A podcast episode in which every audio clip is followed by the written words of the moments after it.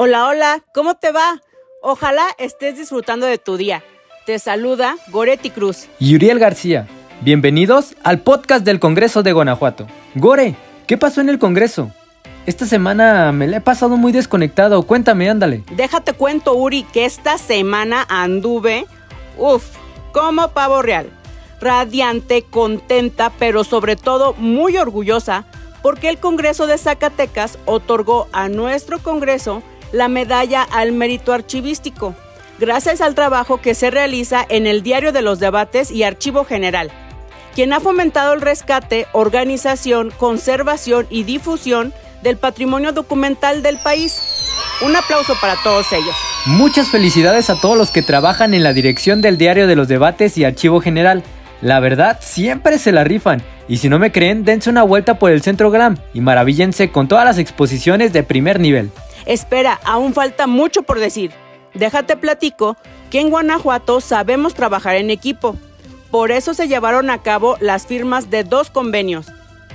Uno con el Centro de Ciencias Explora y es el titular de dicho patronato quien nos revela los beneficios de este. Escuchamos con atención a Jorge Carlos Obregón Serrano. Hace este convenio donde el alcance es uno que podamos establecer políticas públicas con la Comisión de Ciencia y Tecnología y Cultura del, Congreso y el Centro de Ciencia y Tecnología en esta nueva dinámica y en esta nueva etapa de educación no formal que acompaña mucho al visitante, a los niños, a los jóvenes y también a los adultos, sobre todo en el conocimiento. Y el segundo acuerdo con el Instituto Estatal de la Cultura, pero qué mejor que María Adriana Camarena Dobeso, quien nos revela más detalles. En estas acciones hemos hallado, hemos hallado al Congreso del Estado como un gran aliado para ampliar los, los públicos de las actividades artísticas y culturales.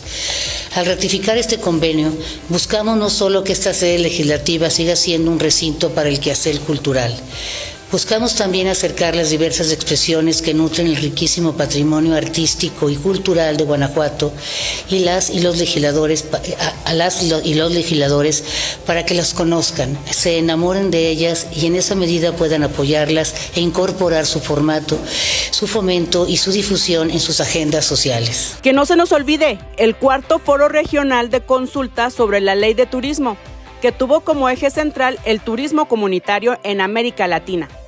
¿Te parece si escuchamos al diputado Aldo Márquez Becerra para que nos explique más al respecto? Y bueno, con este enfoque que estamos dando de turismo comunitario un poco más amplio a lo que nos exponía Chadney en relación al turismo rural en Guanajuato y este congreso y esta comisión visualizamos, creo que el turismo comunitario puede tener un, impacto que va eh, más allá de, las comunidades rurales, que, que el turismo rural va implícito en este concepto de, turismo comunitario y al final de cuentas rescatamos que lo que se busca es involucrar a la ciudadanía eh, eh, con los tomadores de decisiones y bueno, que, sobre todo que los beneficios de la actividad turística pues y la derrama económica sea para, para la propia comunidad.